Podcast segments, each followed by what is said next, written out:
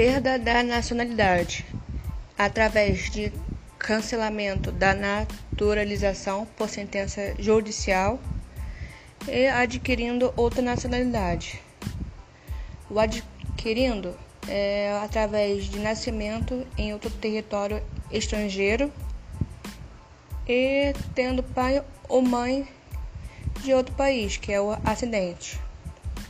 A outra forma, a outra forma é a imposição de naturalização estrangeira como condição para permanecer no território ou para exercer os direitos civis.